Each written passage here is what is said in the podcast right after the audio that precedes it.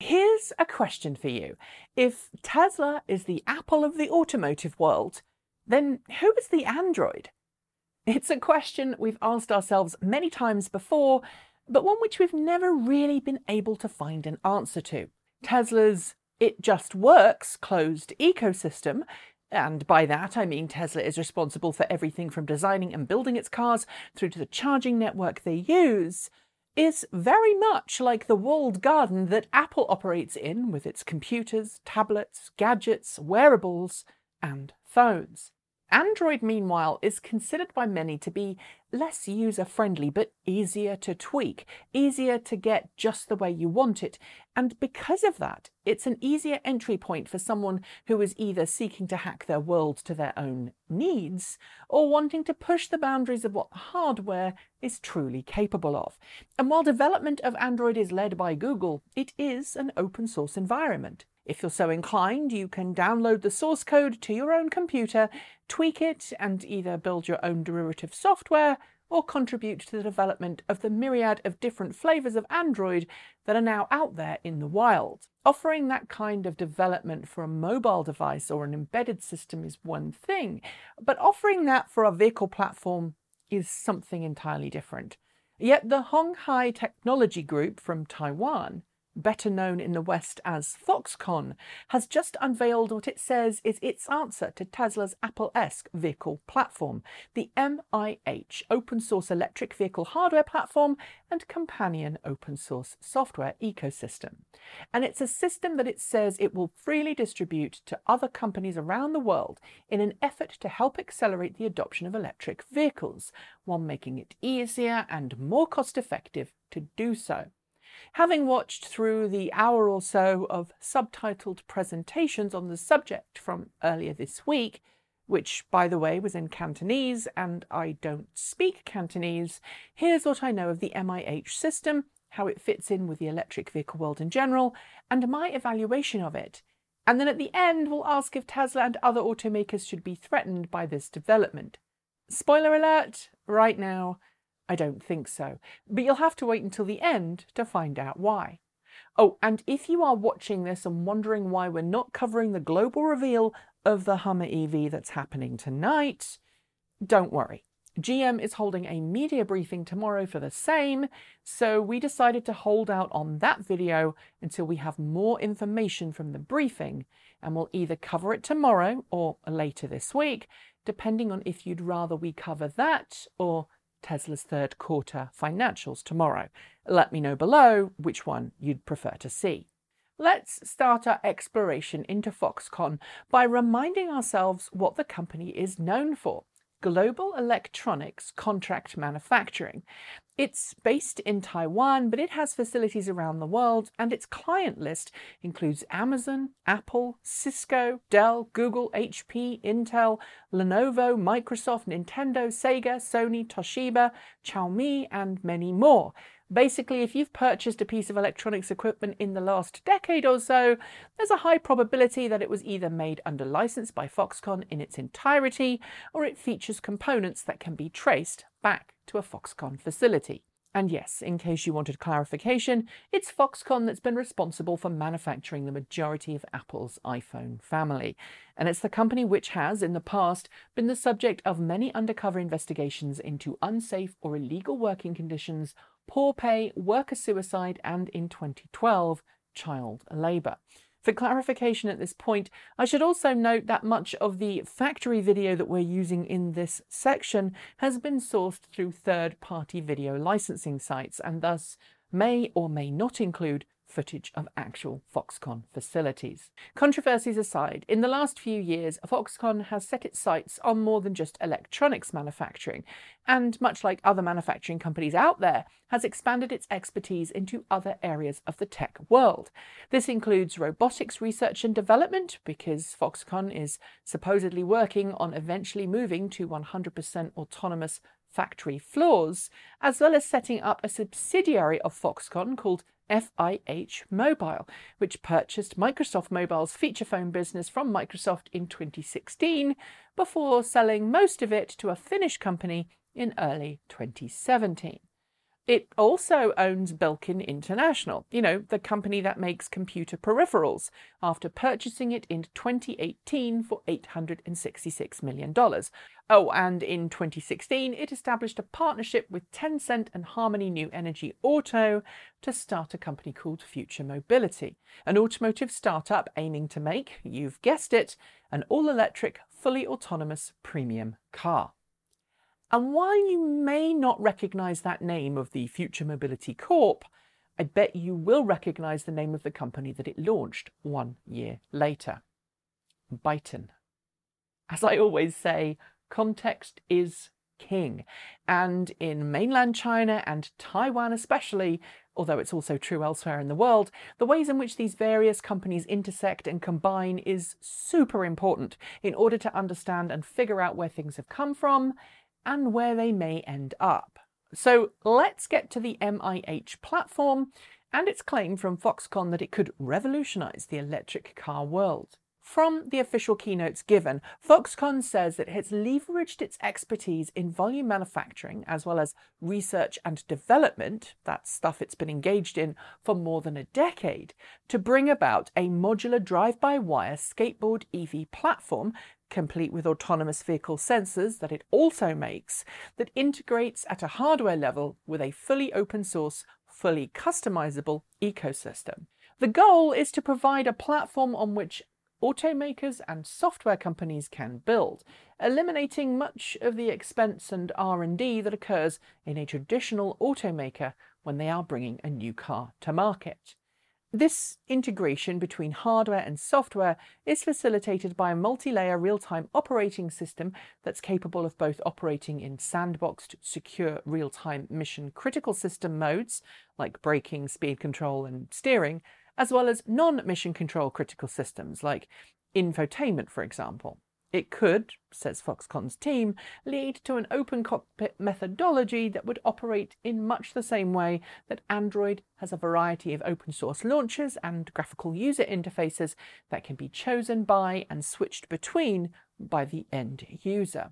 This open source layered operating system, which has Foxconn's EVKit SDK at its center, will be made available to developers and automakers alike. In separating the hardware and software development into separate entities, Foxconn claims it can accelerate development of electric vehicles for companies by taking away some of the headaches of traditional automotive development as well as, of course, setting up a new ecosystem and entire economy for existing software teams to enter into the auto market.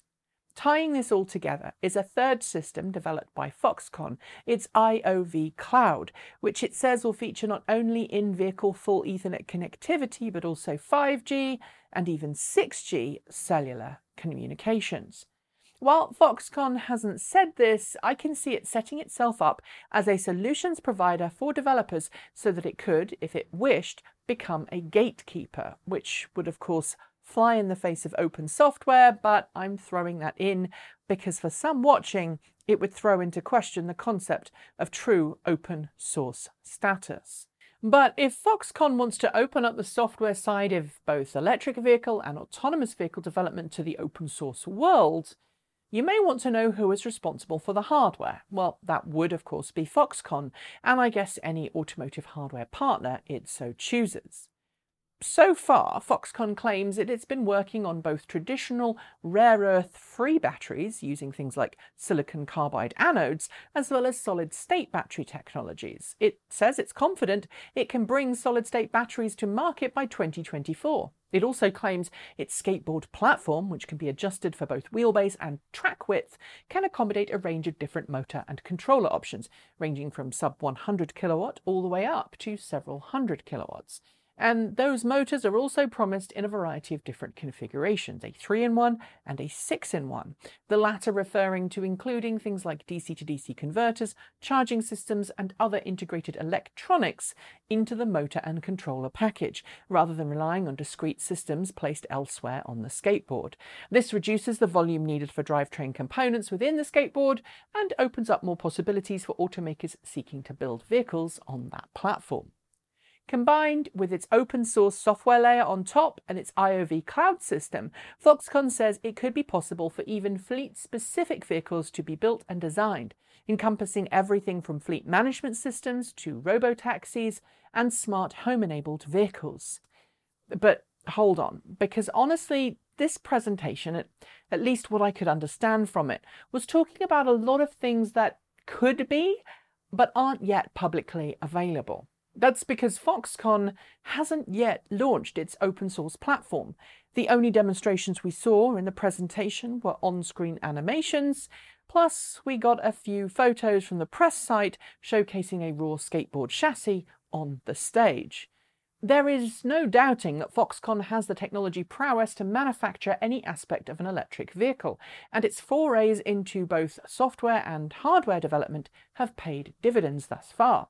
Its technology is even used today in the automotive world. It's developed a 4,200 metric ton die casting machine that's used by BMW to produce battery casings for its EVs. And according to the company, Tesla has been using its high performance thermal sealing technology in its production lines ever since the debut of the Model S in 2012. So, should Tesla and other companies be scared? Based on what we've seen from Foxconn to date, there's no doubt that should it wish to, it could do everything it's laid out. But traditional automakers have balked in the past at the idea of open source, at least when it comes to many vehicle systems, and only recently have open source systems started to really find a place in cars, and usually only then as part of a telematics or infotainment system. I can see mainstream automakers considering adopting this technology if, and when it can prove itself. But right now, I have seen nothing that I could use to gauge how good what Foxconn is promising really is. And I'm guessing that mainstream automakers would need to be really impressed in order to adopt this platform. After all, many automakers, including GM, are doing their own equivalents, just without open source software on top. And in GM's case, I'm mentioning it because we'll see the first of those modular based vehicles, the Hummer EV, get its big reveal later today. I'm sure some of you will also ask about Tesla's all your patents are belong to you thing. Tesla's free-to-use patents and R&D have been available to the auto industry for many years, but to date, no major company has really taken Tesla up on it. Partly because it's the auto industry, and partly because Tesla only made the patents available in, quote, good faith. The stipulations encased in Tesla's open source patent agreement requires automakers who use Tesla's technology to not only agree to not claim any of Tesla's technology as their own, but also to never sue Tesla or anyone else for any patent infringement in the world of electric vehicles, be it Tesla's technology or their own. And that language is restrictive enough in places and vague enough in others that most legal teams would feel incredibly wary of taking up Tesla on its offer. It's not clear if Foxconn's platform will be offered with that same kind of language. I'm doubtful it will be because I believe Foxconn is trying to set itself up as a contract manufacturer of skateboards that it can sell to OEMs for third party developers to then code for. But as they say, the proof is in the pudding. And frankly, right now, I just have a list of ingredients. One final thought. Foxconn made headlines in 2017 for announcing a new factory in Wisconsin, USA, where it was going to produce LCD screens. Its announcement was hailed by the administration at the time as a success for American manufacturing. But that facility never happened, despite breaking ground on it in 2018. Foxconn said last year it was reconsidering its plans due to high labour costs in the US. In short, then, this is a fun dog and pony show, but right now that is all it is. And right now, I don't think automakers should be scared of it. Yet. That's it for today's video. As always, thanks to the folks on my right for being our 15 to $49 a month Patreon supporters. Special thanks to our $50 a month patrons. That's John Lyons, Regine Fellows, Jeffrey Songster, and Tesla in the Gong. And our deepest gratitude to our $100 a month Patreon supporters, Marcel Ward, Reggie Watts, JP Fagerback, Sean Ueda, Ian, and Will Graylin. You can join all of these fantastic people by following the links below, or you can send us a donation through Ko-fi or Bit Bitcoin. You'll also find a link to our free Discord server, so sign up and come and join in the fun in the chat room. And if you're in need of some swag, do check out our merch over at Redbubble. It is nearly the holidays. I don't want to get you shopping for that season yet, but you know, if you've got someone in your life who likes Transport Evolved, there's some great swag you could get.